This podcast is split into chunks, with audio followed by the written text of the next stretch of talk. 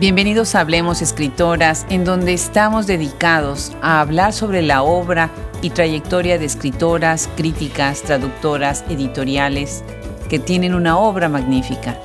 Muchísimas gracias por apoyar nuestro proyecto, visitar nuestra enciclopedia, la primera en su género, y ahora los invitamos a visitar nuestra tienda Shop Escritoras, en donde podrán encontrar libros de más de 30 editoriales latinoamericanas, americanas y españolas.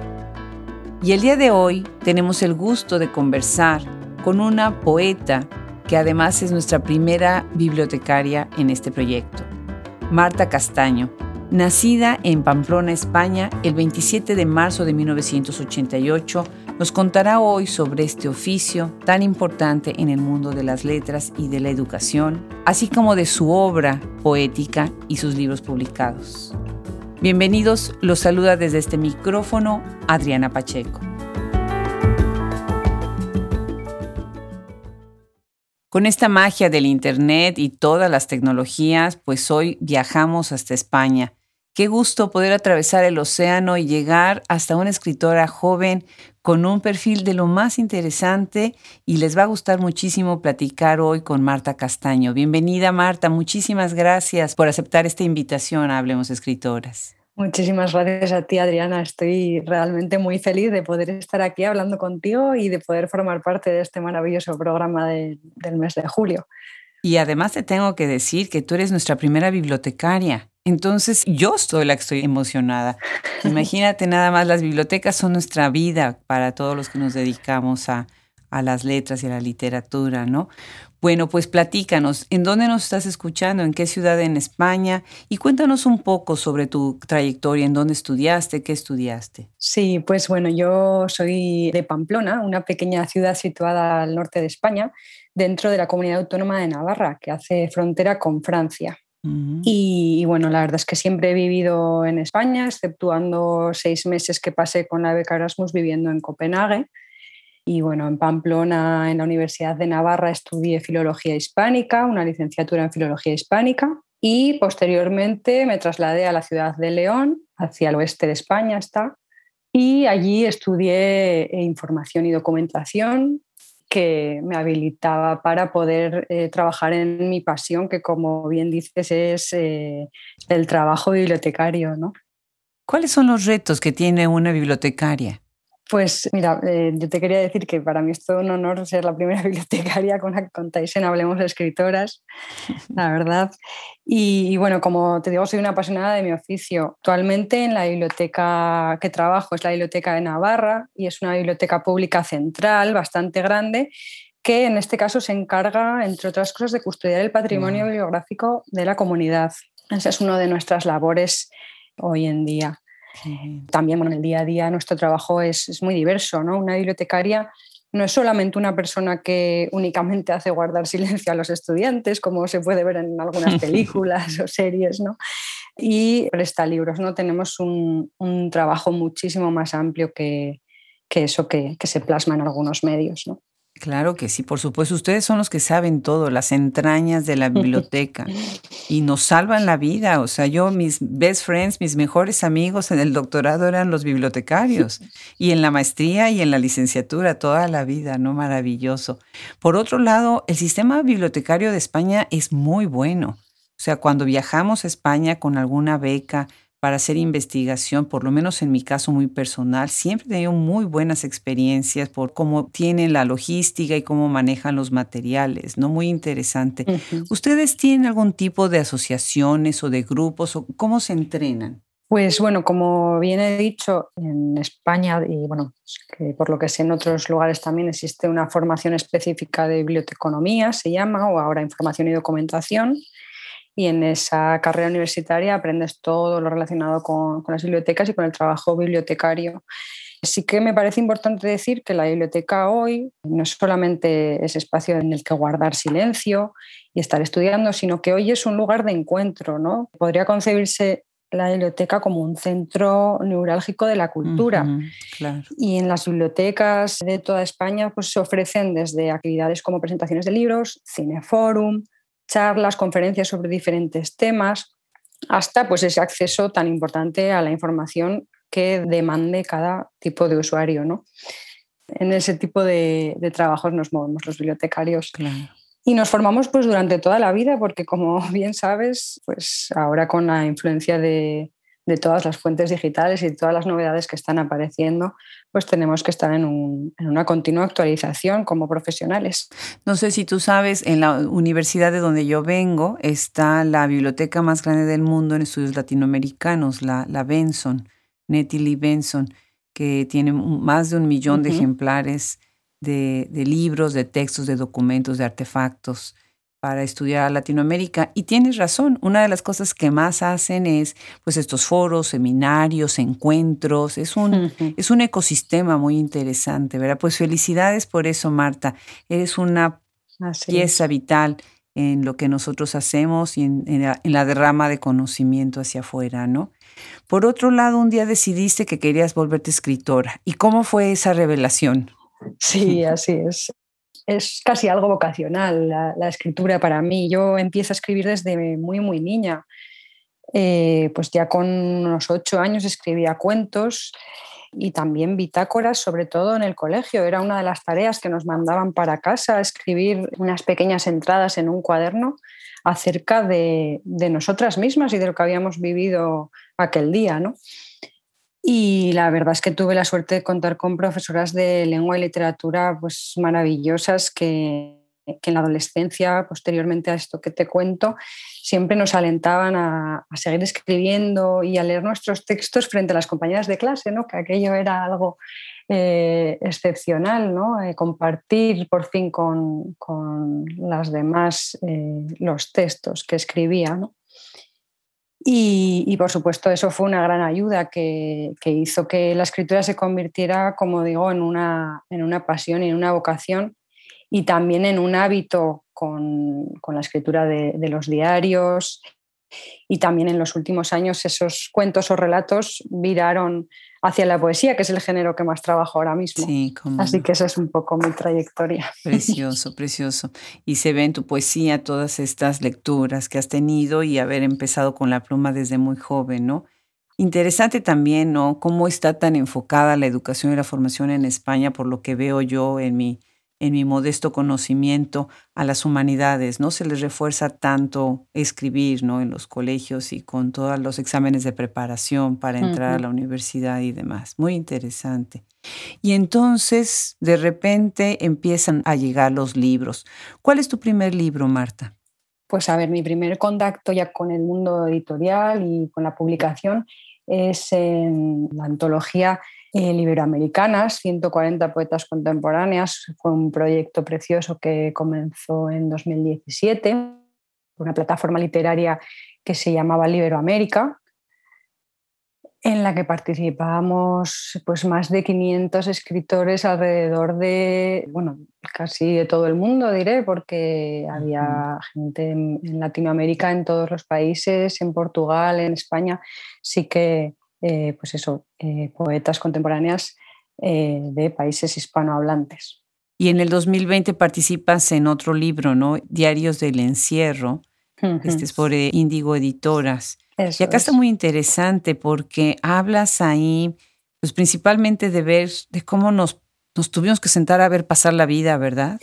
Enfrente de nosotros por más de un año, del silencio, yo decía, bueno, cuando hablaban tanto de que cuántos minutos eran abajo del grifo del agua, ya no me acuerdo, y yo que, nos laváramos las manos, y yo ponía en las redes, bueno, por favor, con la llave cerrada, tállense con jabón y tállense, y después se enjuagan.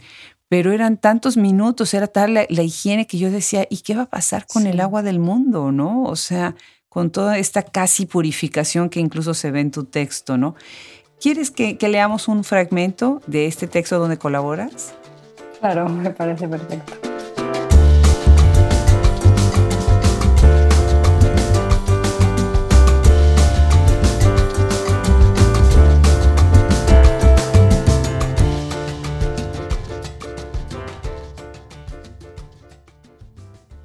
...20 de marzo... Escribo en este diario con los dedos pegajosos por el jugo de la clementina que me acabo de comer. Tengo las manos resecas de lavármelas tantas veces con el jabón y el desinfectante. El aroma cítrico me recuerda a una infancia y una libertad que quizá nunca ocurrieron. Por las tardes escribo poemas tristes y tomo café en la terraza con el único acompañamiento del sol y las plantas. Me visto con mi falda de flores favorita y dejo al aire mis piernas para que las acaricie el viento como cuando iba al trabajo en bicicleta. Me asomo y veo transcurrir la vida desde arriba, como un adiós ausente. Se suceden las escenas a cámara lenta, como en una película de la que no formo parte. Las hojas de los árboles crecen, ya es la hora. Los pájaros cantan entre su frondosidad. Los perros ladran desde algún lugar no muy lejano. Alguien más se asoma al balcón y me saluda. Otros vecinos ponen música a todo volumen. Los coches de policía ruedan en procesión por las calles. Y después solo queda el silencio. Silencio, silencio. Pero seguimos aquí. La vida no cesa a pesar de esta pausa. Pues es un, un poema melancólico que refleja muchísimo lo que sentimos, ¿no? Y cómo nos quedamos mm. pues tan atrapados en ese silencio, en esa soledad, ¿no? ¿Cómo es que colaboras con este libro? ¿De dónde surge este libro colectivo que además tiene muchísimos este, colaboraciones?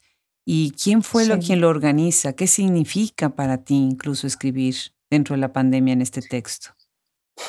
Bueno, pues para mí este libro es un tesoro la verdad, se trata de, un compendio de testimonios de mujeres de varios lugares del mundo, eh, relatando una misma situación, ¿no? la del confinamiento por la pandemia del COVID-19 que todos vivimos el pasado 2020.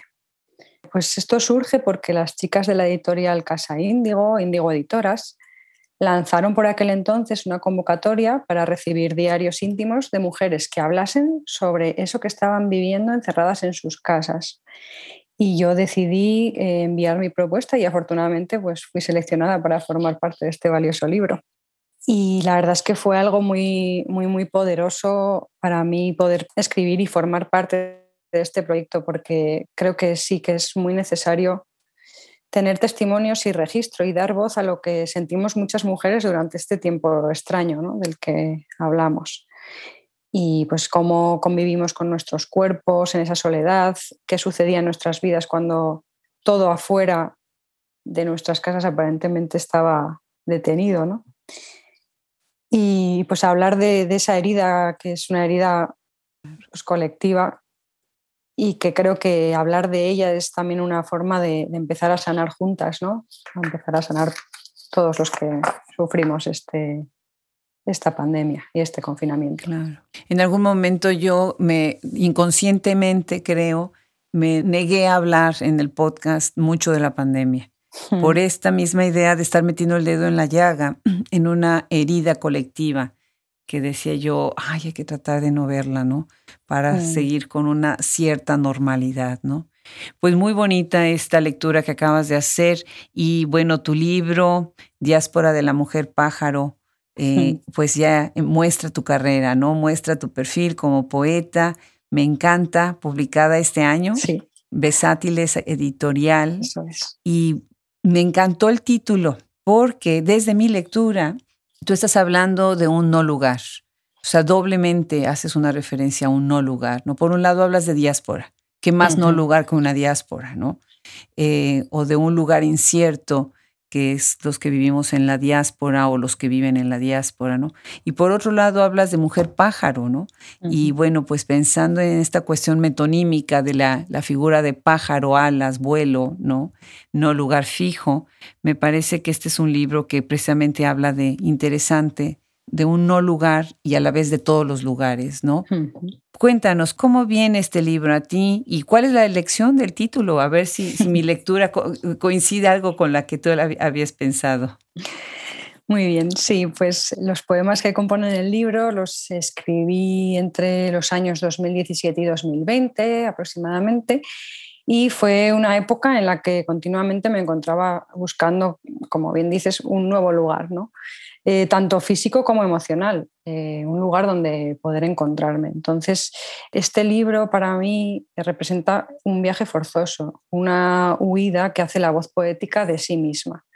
Por eso la elección del vocablo diáspora, porque la voz poética en este poemario busca un nuevo hogar, un salir de un lugar conocido porque no le queda otra opción para poder explorar y encontrarse en otros lugares. En eso consiste un poco la diáspora y creo que también es lo que hacen muchas aves en sus procesos migratorios tan destacados.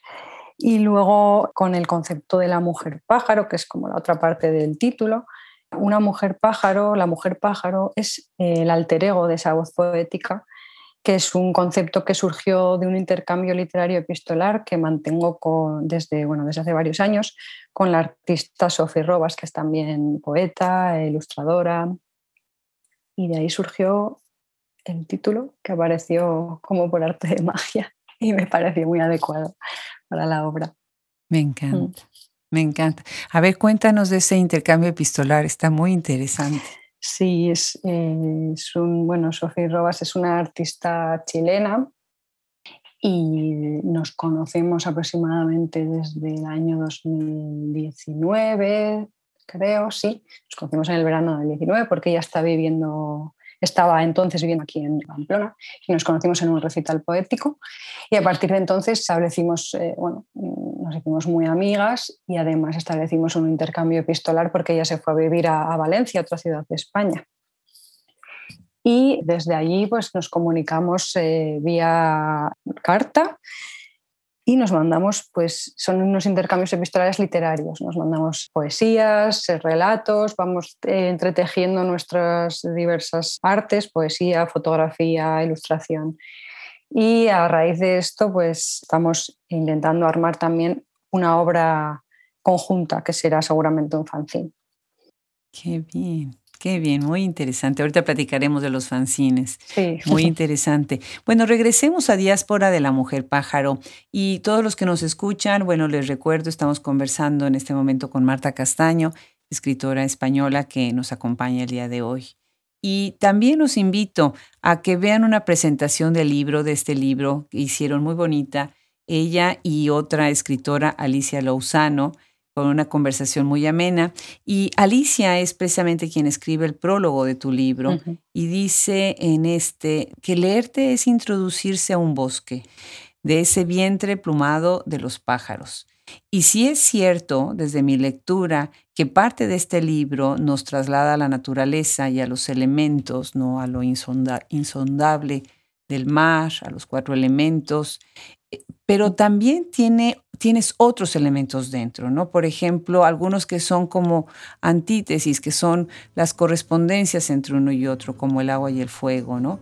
¿Te parece si leemos un fragmento ahora que se refiere precisamente a esto?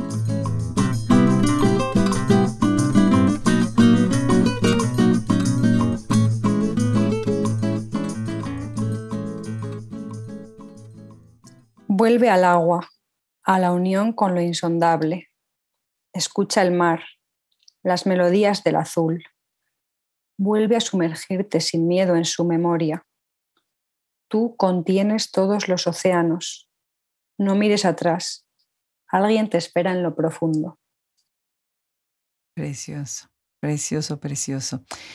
El océano, la inmensidad del océano es una cosa que se ve, un elemento que se ve mucho en este libro, ¿no? Las cosas como inmensas, los horizontes, ¿no? El espacio. Cuéntanos, ¿a qué tipo de tradición respondes con este libro? Obviamente yo leo algo de romanticismo, del simbolismo medieval, inclusive pensé en algunos poemas que podrían ser una pintura renacentista Pensé en algunas escritoras que, nos han acompañado en este, en este micrófono y cómo hemos hablado acerca de cómo la escritura, especialmente la poesía, se puede casi imaginar como un cuadro, ¿no? Y bueno, platícanos un poco, ¿cómo piensas tu voz poética? ¿De qué manera el yo lírico de este libro es el que te facilita la posibilidad de hablar de todos estos temas de naturaleza y de espacio y de el hombre inserto dentro de la naturaleza? Sí, bueno, pues eh, el yo lírico de este poemario es una mujer, como he dicho antes, en busca de sí misma después de varias muertes simbólicas. Es una mujer en busca de, un lugar tras un renacimiento. ¿no? Ahí lo, místico y lo insondable. ¿no? esa búsqueda tras haber vivido vidas de las que ahora pretende escapar, pero con ese aprendizaje que supone la experiencia. Y para ello eh, la voz lírica se vale de entornos naturales y, como bien dices, de los, de los cuatro elementos, como hemos visto eh, el agua, por ejemplo, en el poema que acabamos de leer. Y en esos entornos naturales es en los que encuentra un nuevo hogar, aunque en otras vidas también hubiera sido allí donde había encontrado espacios hostiles. La voz poética, de alguna manera, trata de resignificar esos espacios, de crear nuevos recuerdos en lugares ya conocidos. Y, bueno, pues que, como he dicho antes, fue un proceso también de varios años, muchísima documentación y lecturas mediante, sobre todo acerca de relatos mitológicos de diversas culturas, con especial atención en la cultura celta medieval y la literatura del romanticismo, como bien dices. Eh, a mí me hace mucha gracia porque Alicia Luzao decía que muchos poemas le recordaban a cuadros prerrafaelitas ¿no? de, esa época en concreto. Y sí, la verdad es que es una clara influencia en, mis poemas la época del romanticismo y todos esos cuadros en los que aparecen en muchas ocasiones mujeres en la naturaleza, etc. Sí, bañándose, desnudas o dentro del agua, ¿no? En contacto con pájaros, hojas. Muy, muy interesante cómo hay esa correspondencia. Por otro lado, tienes mucha esta cuestión del desdoblamiento del alma y del cuerpo. Y me hiciste regresar al doctorado, a cuando tuvimos que estudiar o tuve que estudiar y leer y releer a Santa Teresa y a San Agustín, precisamente para pensar en esta idea de lo que es el alma fugaz, ¿no? Que se escapa del cuerpo y la tradición mariana que es muy interesante, ¿no? La concepción de la Virgen como un ente espiritual y místico, ¿no? Y bueno, pues platícanos un poco de ese otro aspecto que creo que tiene también de la religión judeocristiana, ¿no? Sí, así es. Eh, como bien dices, en muchos de los poemas hay un desdoblamiento del alma y el cuerpo, pero a su vez eh, una búsqueda común de estas dos partes, ¿no? Eh, la influencia de la poesía mística y de la cultura judeocristiana está siempre muy, muy presente en mi escritura, desde siempre. Es un tema que me interesa muchísimo, eh, al igual que me interesan otros aspectos, como he dicho antes, pues de la mitología celta y de otras culturas de varios lugares del mundo. ¿no? Esas, yo creo, vamos, creo que la mitología y lo místico son mis dos temas predilectos a la hora de escribir, la verdad. Y sí que es cierto que hay un gusto en mi escritura por la representación de la mujer y del divino femenino, que en la religión judío-cristiana simboliza, como bien dices, la Virgen María, y también en otras culturas otras diosas madre análogas. Entonces eso sería un poco en el poemario, en este poemario se ve claramente representado, creo. Claro. Algunas teorías feministas han rebatido un poquito esta idea de tanta conexión de la mujer con natura, ¿no? Y la idea precisamente de un determinismo de que la mujer siempre está ligada por la procreación a la naturaleza, ¿no? Por otro lado, siento que ya en el estudio real del género, una de las cuestiones que no debemos de olvidar es cómo se han hecho estos constructos, ¿no? Y cómo se hacen estos constructos a través de textos fundamentales, ¿no? Y la Biblia, pues sin lugar a dudas, para la cultura occidental, pues fue fundamental con esta idea de lo femenino. Y después las, las, las oraciones ¿no? de lectura que nos hacían desde niñas, cómo se va reforzando precisamente esta idea de lo místico en lo femenino, ¿no? Parte también de la cultura que tenemos que aprender, que entender, a veces por la formación que tengamos, ¿no? Muy interesante. Por otro lado, recurres a ciertas herramientas y recursos retóricos eh, algunas, me, encantó porque se vio una rigidez ahí, una disciplina que se ve que, que has tenido de, de, buena escuela en la cuestión de las rimas, a la vez que tienes el verso libre, ¿no? Pero estás utilizando también anáforas, usas repetición, estás usando precisamente estas capas diversas, cómo se construye la metáfora a través de distintas capas, como acabo de decir, de los significados de las palabras. me gusta una parte que dice, es cuerpo que sangra, que duele, que se abisma, que se agita, que se se agota, que muere, que se aprieta, que se agrieta. Y me encanta muchísimo, me gusta mucho la exploración y la atención que creas a través de las repeticiones del cuerpo, de lo corporal y la feminidad. Y bueno, pues no sé si te has fijado, pero tu poemario tiene más de 30 veces la palabra cuerpo. Entonces me gustaría que comentara sobre, sobre esta reafirmación de la corporalidad, ¿no? Y cómo estás relacionando lo corporal con el ser mujer. Sí, eh, bueno, como, como bien dices, yo creo que las teorías feministas han ayudado a que la mujer pueda hablar y tomar parte en, la vida social y cultural y política, ¿no? Sí que es seguro que mi escritura se encuentra muy influenciada por, por estas teorías feministas, pero también espero que en algún momento se supere también la etapa en la que hablar de la mujer, de su cuerpo y de cómo este funciona se siga considerando un tema feminista. Lo que quiero decir es que ojalá algún día eso pueda verse como un tema de conversación normal, ¿no? Y como un tema normal que se pueda tratar pues, tanto en un poemario como en cualquier libro, porque todavía se, se nota como algo, algo diferente, ¿no? Algo subversivo incluso. No sé. Y, sí que es verdad que, en mi poemario el cuerpo tiene una importancia eh, muy, muy grande y sí que pienso que lo corporal está íntimamente ligado con, ser mujer, porque es a través de, ese cuerpo de mujer desde el que las mujeres percibimos el mundo. Y, y, bueno, y el funcionamiento y la disposición del cuerpo afecta también directamente a todo lo que sentimos, cómo actuamos y cómo nos relacionamos con el mundo y lo que es más importante, a cómo el mundo se relaciona, se relaciona a su vez con nosotras, ¿no? por esa corporalidad. y, bueno, eh, creo que también en este poemario mi escritura y esa repetición del cuerpo y de lo que siente el cuerpo busca dar importancia a eso mismo porque quiere dar voz a lo que se siente desde allí y que eso tome la importancia que merece y que hasta ahora no ha tenido en la sociedad. Claro, definitivo. A partir del cuerpo estás también creando varias identidades, ¿no? Estás explorando en la cuestión de la identidad, ¿no?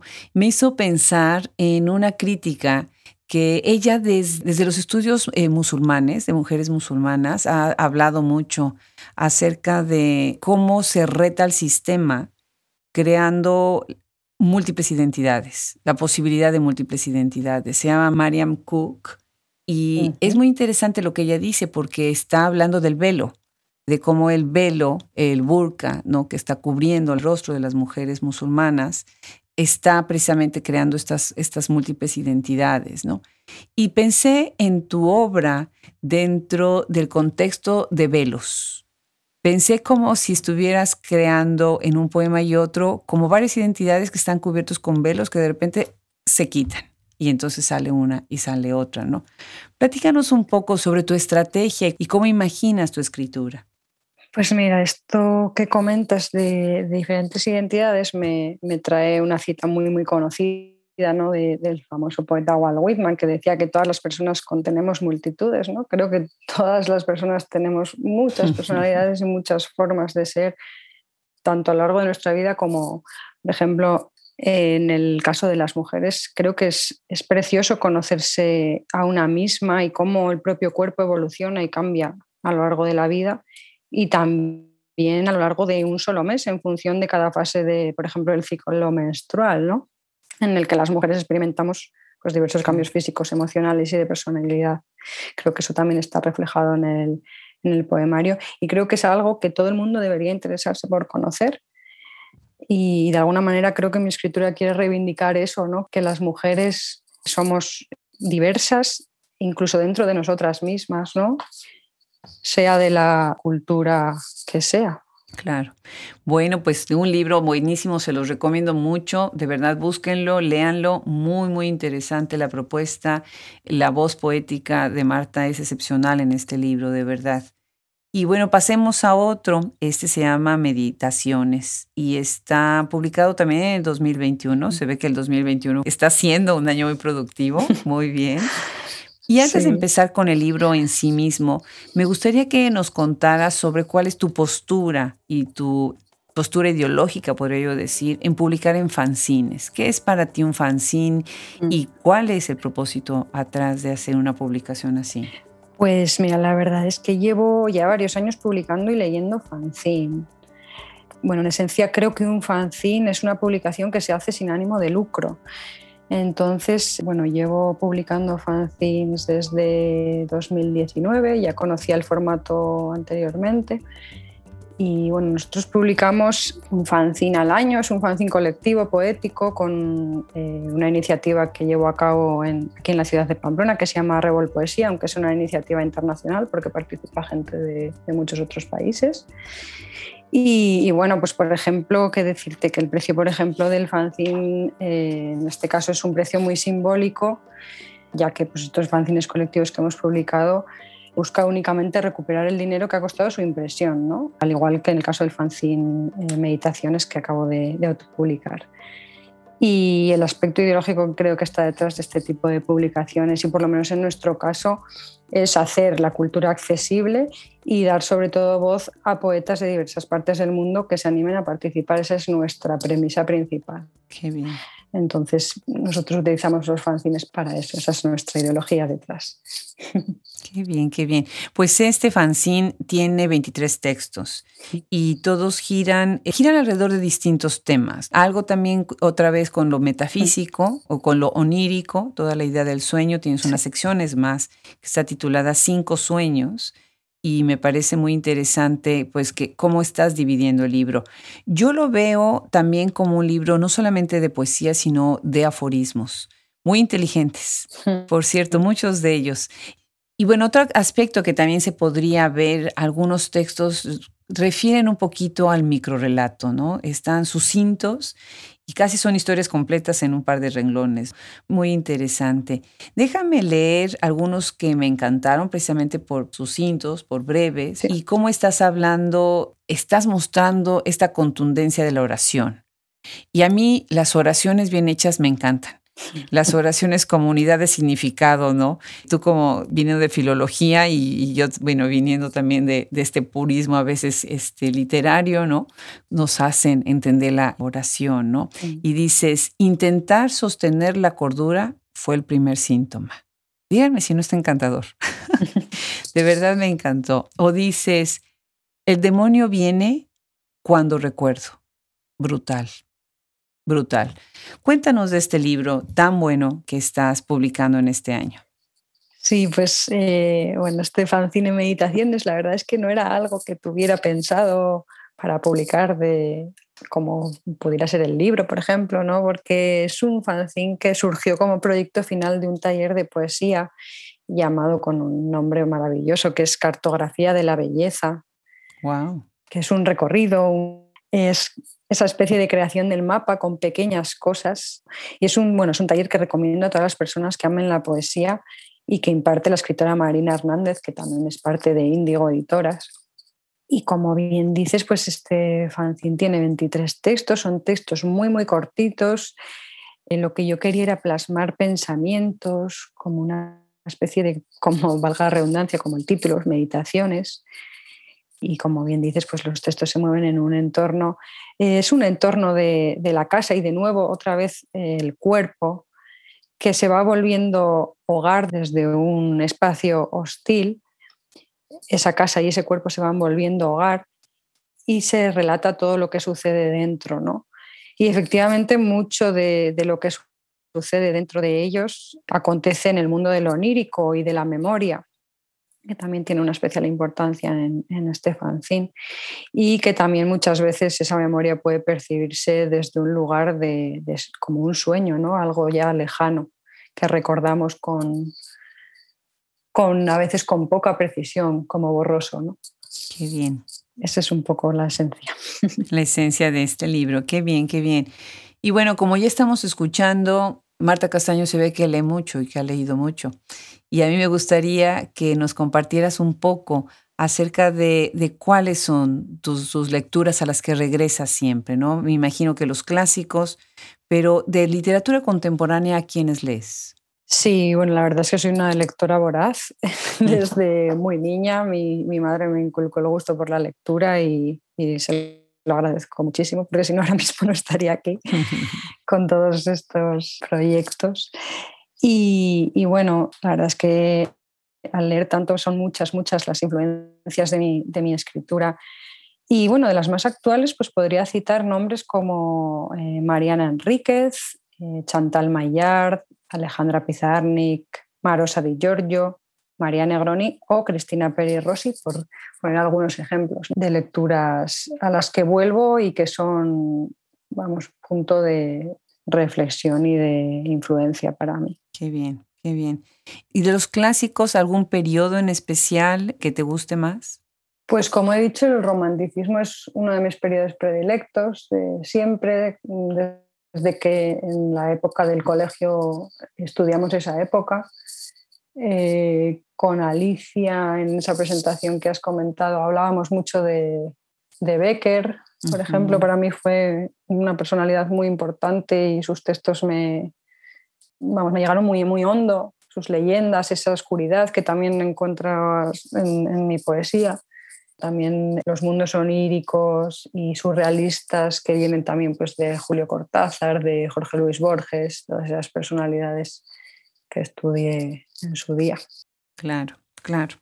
Y bueno, pues ya nos estamos acercando al final de esta conversación y yo tengo dos preguntas para cerrar. Una es, ¿podrías brevemente decir cómo ves tú la escena literaria por escritoras en España? De verdad, nosotros estamos maravillados desde este lado del océano de todo lo que está pasando allá, pero me encantaría escucharte. Y la última pregunta es, platícanos en qué estás trabajando ahora. Vale, eh, mira, yo creo que me hace mucha ilusión esto que comentas, porque creo que es un, asombro mutuo, ¿no? Porque desde España el panorama latinoamericano, literario latinoamericano, se ve como, no sé, lo tenemos, bueno, yo por lo menos eh, ya has visto que muchas de las escritoras que he mencionado son de allá. Para mí es un punto total de referencia la literatura de allá. Me encanta leerlas, eh, acudir a, ellas. Y, veo que la admiración es mutua ¿no? desde allí y me parece un intercambio y una contemplación que me encanta porque nos nutrimos entre nosotras de alguna manera y eso me parece fabuloso. Y, luego, bueno, ya concretando con la escena literaria española, yo, eh, en mi opinión, podría definirla como, como diversa, pero con una voz común. Descubrí de lleno esta escena literaria española e hispanoamericana también actual cuando me sumergí en el proyecto que he comentado antes de la antología iberoamericana 140 poetas contemporáneas porque gracias a esta iniciativa entré también en contacto con mujeres poetas de mi misma generación que antes yo no conocía. Y eh, a, partir de ahí pude descubrir que dentro de la enorme variedad de, identidades que encontramos en la escena literaria actual, las escritoras lo que queremos fundamentalmente es hablar de cómo sentimos y percibimos el mundo y que eso tenga valor en la sociedad. Es algo que veo muy claramente en, prácticamente toda la escritura que se está creando hoy en día, tanto bueno, en España y yo creo que también en Latinoamérica, porque hay muchos puntos en común. Claro, claro, definitivamente. ¿Y en qué estás trabajando ahora, Marta? Sí, pues ahora mismo estoy trabajando muy, muy, muy con mucha tranquilidad porque, como he dicho, eh, me gusta mucho documentarme y leer mucho y, y trabajar mucho los textos. Entonces voy muy, muy despacito, pero estoy con un nuevo poemario que en este caso va a tener mucho peso de, la infancia y de esos recuerdos de la infancia. También estoy trabajando en la edición del tercer fanzine de Arrebol Poesía de este año, que lo presentaremos a finales de agosto. Ya eso es nuestro tercer fanzine, como digo. Felicidades. Gracias. Sí. Estamos muy contentos porque pues, está teniendo continuidad este proyecto y, porque tiene una recepción fabulosa, la verdad. Así que súper contentas. Y después también estoy trabajando en otro fanzine poético con la escritora gallega Alicia Luzao, la, escritora que escribió el prólogo de mi poemario. Es un fanzine eh, acerca de los miedos y se va a titular Cinco hijos azules. Y por último, pues el fanzine que, del que hemos hablado antes, que es en este caso multidisciplinar, a partir de ese intercambio epistolar del que he hablado con la escritora y artista Sofía Robas. Esos son los proyectos a corto medio plazo que tengo. Qué bien, pues bueno, tienes mucho que hacer, mucho que leer, mucho que escribir y mucho que compartir después con todos nosotros. Marta, muchísimas gracias por sumarte a este proyecto. Felicidades por tu obra, por tu trabajo. Y yo invito a todos a que la lean. Marta Castaño, hay que acercarnos a Diáspora de la Mujer Pájaro y a todos sus fanzines. Muchísimas gracias, Marta. Muchas gracias a ti, Adriana. Ha sido un enorme placer poder compartir contigo y con todos los oyentes. Pues un abrazo hasta España desde Austin, Texas. Un abrazo.